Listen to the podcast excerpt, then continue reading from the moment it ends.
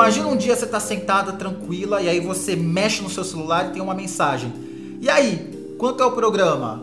Bom, não teria problema nenhum se você fizesse programa. A questão é que você não faz programa e o seu nome e a sua foto está num site de acompanhantes. O que, que você faria?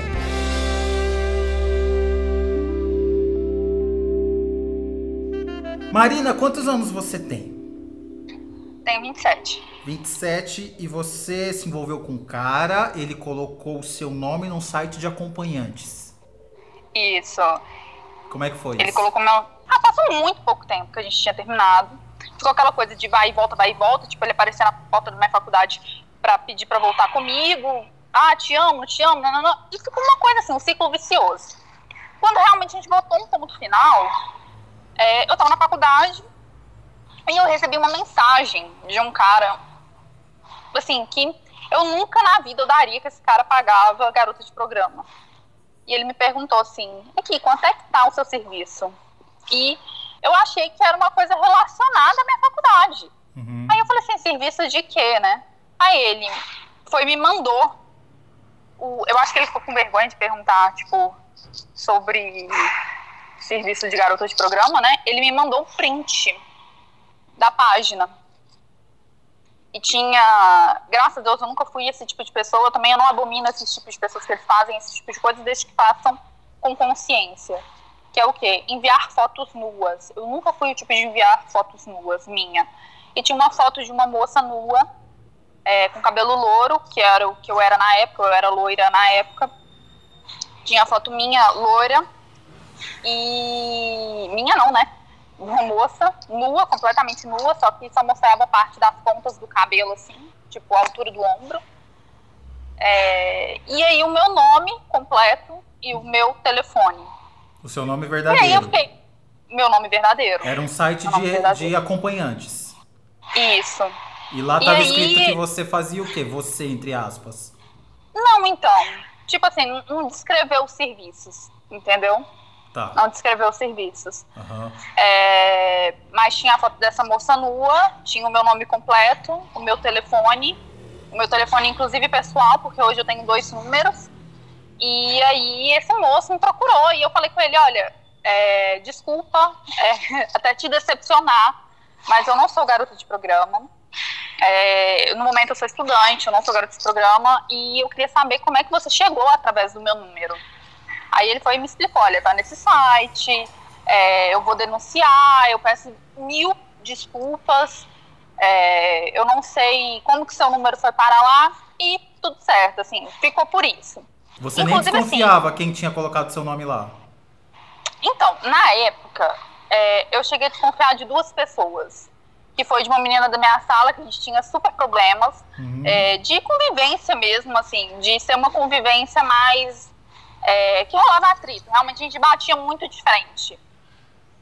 E aí eu desconfiava dele também por causa desse término, sabe? Então eu fiquei tipo, ah, será que foi? Mas eu sou uma pessoa assim, que eu sou muito ingênua. Eu acredito no melhor, no melhor das pessoas. Mas foi uma pessoa só Então- que te procurou, um cliente só que te procurou. Então, me procuraram dois, sendo que um eu ignorei. Um, na verdade, ele me procurou como? Ele não me procurou, tipo assim, ai, quanto é que tá seu programa? Ele já me procurou falando, olha, a gente queria te contratar, porque a gente tem uma casa, como se fosse um book rosa. A Uhum. gente tem uma casa de book rosa, e aí os nossos clientes, a gente tem clientes de, de 39 a 42 anos, eles são clientes luxo, é, para cada programa. E aí ele falou um valor que pra mim é muito irreal, né? Assim, eu acho que para garotas de programa deve ser um valor. É, garotos de programa de luxo, né? Que Que, era que 1.500 reais por programa. Era 1.500 reais por programa. Aham. E aí ele falou assim, olha, no mês você pode fazer até 15 programas, você vai fazer o que você quiser. Se você quiser só sentar e conversar, o cliente vai te pagar isso. E aí, nessa época, eu conversei com os meus amigos sobre isso e eu fiquei tipo, que isso? E, e ainda a proposta era assim, a gente te busca, te leva em casa e te produz. E aí eu conversei com os meus amigos e falei assim, gente, vocês não têm ideia do que aconteceu. Eu fui, conversei, eu ri dessa situação, as meninas até brincaram falando que elas iam virar garotas de programa, já que pagava tão bem assim, né? Por exemplo, você fazer 10 programas, você tira praticamente 15 mil reais. Aí elas brincaram, falaram assim, ah, a gente vai andar só de bolsa de luxo, só de carrão. E aí eu nem suspeitei, nem, nem me toquei disso. Mas fui me tocar realmente que era ele, foi quando eu abri o, Facebook dele.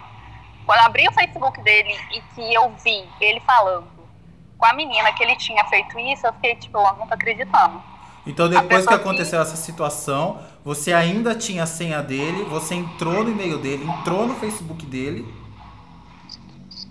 Sim, entrei, entrei em tudo. E aí eu comecei realmente é, a ver o que ele fazia. Tipo assim, sabe o que acontece? Eu acho que é, eu fui muito doida nessa, nessa época, sabe?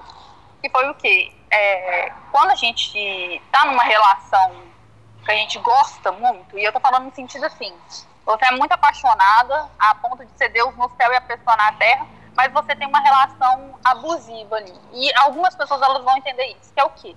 Você cria uma relação de dependência. Então, quando a gente terminou, eu realmente. Por que que mesmo depois que vocês terminaram, você entrou no e-mail dele, você entrou porque você gostava dele ou porque você estava desconfiada que era ele que colocava seu nome como garota de programa? Porque eu gostava, porque eu gostava. Porque você gostava, eu... então não era porque você estava desconfiada.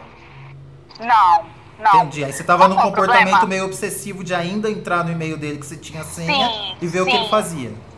Sim, eu queria saber onde ele estava, eu queria encontrar com ele, eu queria voltar com ele. Uhum. Eu literalmente achava assim que ele era uma pessoa que podia mudar e a gente ficar bem.